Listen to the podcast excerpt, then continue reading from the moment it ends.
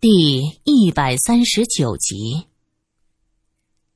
现场一片慌乱，尹玉珍连连后退，嘴里嚷嚷着：“不是我，不不不是我，和我没关系啊！”苏三叹了口气：“阿姐，报警吧！”苍柏连连顿脚：“这叫什么事儿啊？”金女士则轻松的说了一句：“祸兮福所起。”福兮福所伏，别灰心，谁知道明天会怎么样呢？出现场的警察由苗一带队，这个圆脸大眼睛的年轻人远远的就看到苏三，他不住的挥手。苏三看着周围一片愁云暗淡，也只能微微的点头。苏小姐，回来都不去看看兄弟们，我们都很想你呢。苗一走过来说着，苏三勉强笑笑，却听苗一继续说：“哎，不过刚才一听说电影公司这边死人了，再一听是金女士的公司，嘿嘿，我就和小娜打赌，我赌苏小姐您一定在这儿。”苏三一愣，这什么意思？转瞬明白过来，指着地上的尸体，恶狠狠的说道：“警察先生，先看现场吧。”不要那么多废话，好啦？苗一吐了吐舌头，蹲下身，仔仔细细检查白玉瑶的尸体。过了一会儿，站起来说：“这奇怪了，死者体表没有伤痕，真奇怪，他怎么死的？”白小姐平时性格还可以，刚才突然和尹小姐打成一团，这这是不是回光返照啊？女场记嘀咕着：“呸，不会说话就不要乱说。”金女士在一边怒道。女场记吓得不敢开口。尹玉珍则小声嘀咕：“这可不赖我，谁知道他突然就死了呀？”苗一招呼人把尸体运回去。两个警察拎着尸袋过来装尸体，搬运的时候手重了一点碰掉了白玉瑶头上的假发套。心疼的拍打灰尘，嘴里说着：“哎呀，就不能小心点儿吗？”霞姨，你还捡这个东西做什么？反正将来我是不会带的。哎呦，脏死了！尹玉瑶不满的叫着。原来这女人是化妆师，大家都管她叫霞姨。霞姨没有说话，嘴里自顾自的嘟囔着：“可惜了的。”年轻人就是不晓得轻重，说着拎着假发套向着后台走过去。金女士看着苏三说：“看来我又要去见罗探长了。”苏三心想：这次未必见得着他呢。他家发生那样的事儿，应该要忙上几天。唉，也不知道回到家里他有没有被家人谴责。现场人太多。不能全带回警局，只能在现场借用电影公司办公室做笔录。白小姐都和谁有矛盾呐？刚才大家都看得清清楚楚的，好好的和尹小姐打在一起。尹小姐呀，这个人和谁都有矛盾，她是妒忌比自己强的，又欺负比自己差的。这个人的人品太差了，怎么死的不是尹小姐？白小姐人很好的呀，是。当然是有点高傲，可是出了名的女明星哪个不高傲啊？总体来说，她算是不错的了。倒是那个尹小姐，名气不大，脾气不小，她竟然还活着。唉，对，白小姐只和尹小姐起了冲突，尹小姐之前和陈小姐也有冲突。哎呦，怎么说她呢？尹小姐，那就是个是非精，一定是她杀了白小姐。怎么杀的？哎呦，开什么玩笑呀！我要是知道怎么杀的，要你们警察做什么呀？电影公司的众人对尹小姐的印象都非常不好。我怎么看？能怎么看？人就在大家眼皮子底下死了，你们怀疑谁？尹小姐？那不可能，她哪有这个胆子？陈潇潇笑了一下，她继续说着。你们已经知道了之前尹小姐和我有点冲突吧，可她那个人呢，就是死鸭子嘴硬，我俩打嘴仗不是一次了。她这个人呢，有点欺软怕硬的，可是应该不会杀人吧？她哪有这个本事？哎呀呀，呃，我可不是说杀人是本事啊，警官，弄了好歪曲我的意思啊。苗一将所有的人都问了一遍，可还是没有找到白小姐突然死亡的原因。哎呀，就只能等着解剖结果了。也许是突然发病呢。苗一合上笔录，对着苏三说道：“如果是突然发病，那尹小姐要不要承担责任？他们毕竟刚刚吵过架。”苏三有些担心尹小姐。哎呦，那就不归我们管了。看人家死者家属做不做要求？哎，我也觉得奇怪，这俩女演员都是大美人，怎么就打在一起？哎呦喂，那场景究竟是多稀奇？太稀罕了，一定很好看。送走了警察，到了开饭时间，早有饭馆将午饭送过来。金女士留苏三在公司吃饭。来来来，尝尝我们公司的伙食。午饭时，苍白导演宣布：虽然白小姐突然死了，可是电影的进度不能停。这事儿太轰动了，也许明天记者就蜂拥而至，所以要抓紧今天下午的时间多拍几条。可是，我们没有女主角了呀！女场记举手提问：“那你上可不可以？”苍白显然对他多嘴很不满。女场记吓得低头不敢说话。金女士想了想说：“那，让尹小姐做女主角吧。尹小姐的演技还是过硬的。”我，尹玉珍高兴的站起来。苍白看看尹小姐，又瞟了低头吃饭的陈潇潇。好，那就尹小姐做第一女主角。尹小姐。我们给你机会，你也得自己把握才行。好的，好的，我一定努力。尹小姐满脸激动，眼睛亮晶晶的。吃过饭，女演员重新化妆，准备拍摄。尹小姐做了第一女主角，她原来的角色就给了陈潇潇，因此这场戏是拍尹小姐和陈潇潇因为男主角争吵，而后仙女和妖精动起手来。尹小姐的妆容和刚刚死去的白玉瑶是一模一样的。她从后台走出来，现场灯光很强，让苏三看得有些眩晕。他以为死去的白小姐突然又出现了。苏三揉了揉眼睛，心道：大约是睡得太多，怎么眼睛花了呢？尹小姐用剑指着扮演仙女的陈潇潇。不要欺人太甚，云郎是我的。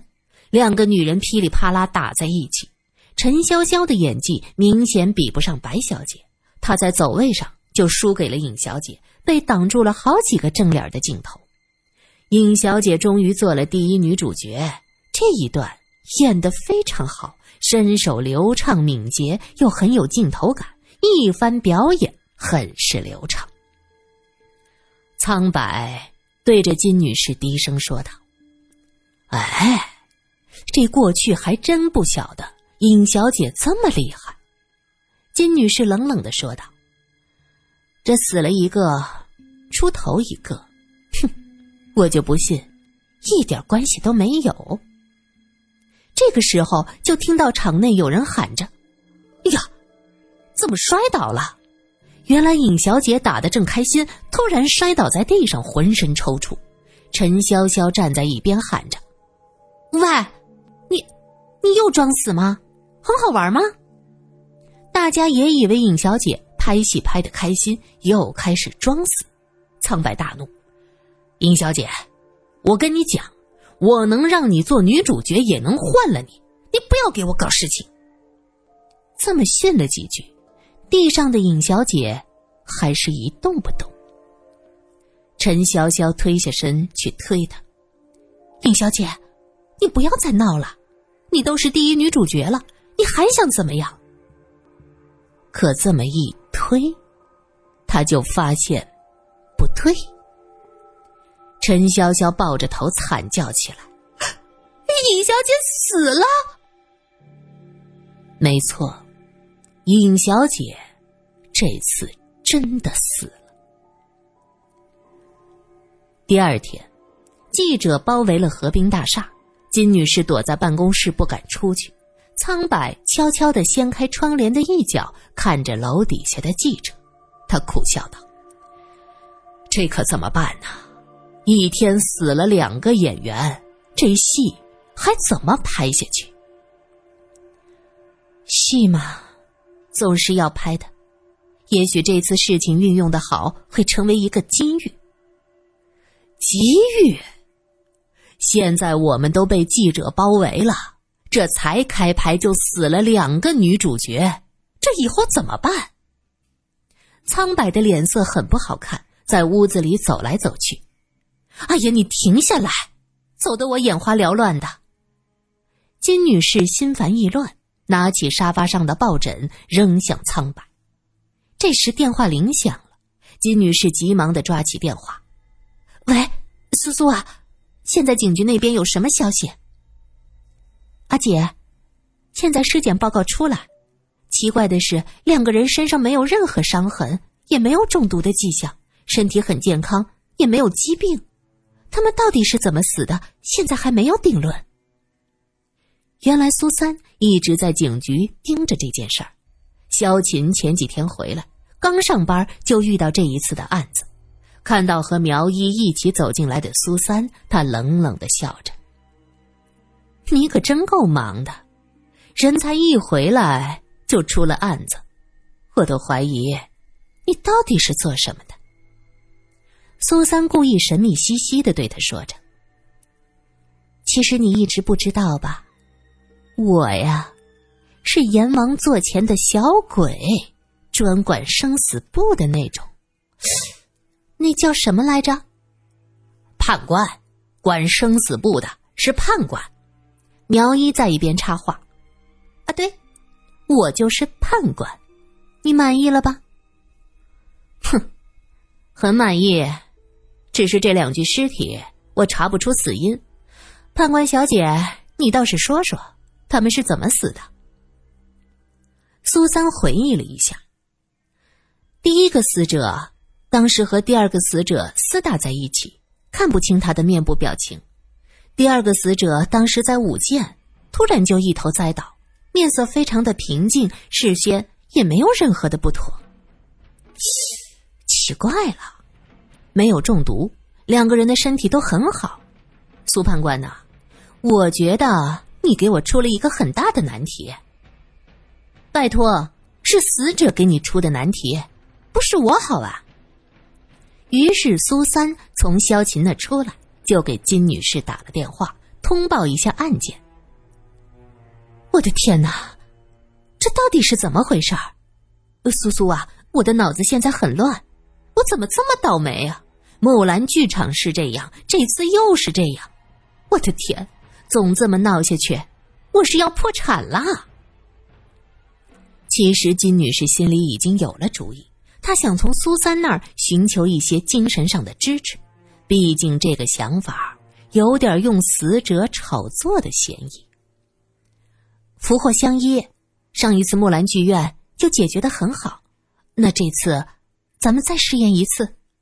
哎呀，好的呀，好的呀，苏苏，你也这么想的？哎呦，我们真是太有默契了。金女士开心的笑出声来，苍白皱着眉看向金女士，他不知道金女士怎么心这么大。到现在还能笑出声来。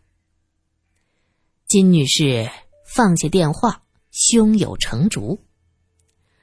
苏苏很有福气的，她和我运气差不多，都不怎么好，总能遇上稀奇古怪的事儿。可她每一次都能逢凶化吉。现在她和我想的一样，那这事儿就一定能成。苍白被他说的莫名其妙。却见金女士一笑，拿起挂在衣架上的裘皮斗篷披上，又拿出小镜子看了一下自己的妆容，仪态万方的走下楼去。苍白不知道这女人葫芦里卖的是什么药，急急忙忙的也跟着他走下去。楼下众多记者一看金女士款款下楼，呼啦啦就围上来，有人急忙喊着：“，金女士，你对昨天的事儿有什么看法？”啊，我的看法不重要，警察的看法才重要。我是很吃惊的，想不到这部戏竟然出现了这样的事儿。唉。但是我这个人呢，很有韧性。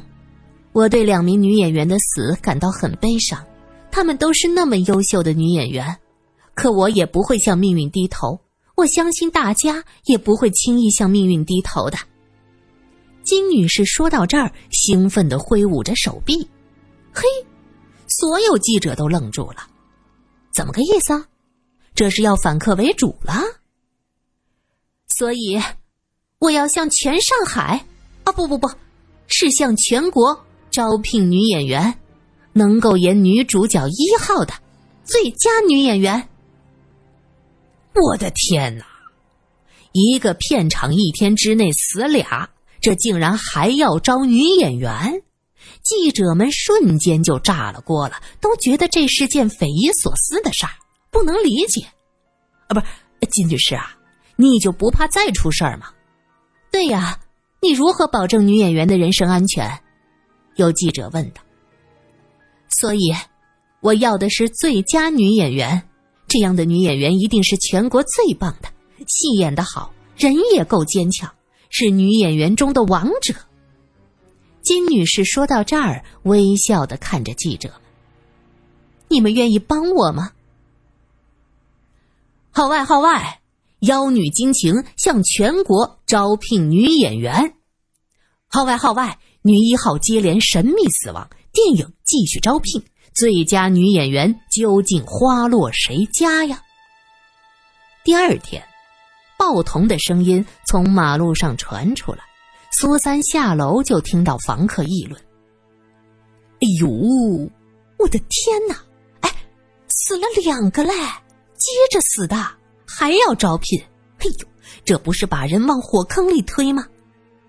哎，我跟你讲啊，这个金女士之前的木兰剧院就出过事儿的，这个人的八字一定有问题。哎，我要是认识他呀，我要叫他去找玄风大师算算的，改命啊！玄风大师的法力高着呢。玄风大师，哦。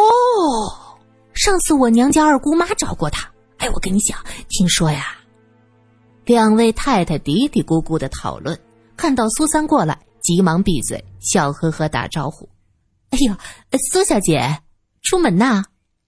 哎哎，苏小姐，你是不是到那个电影公司去呀？”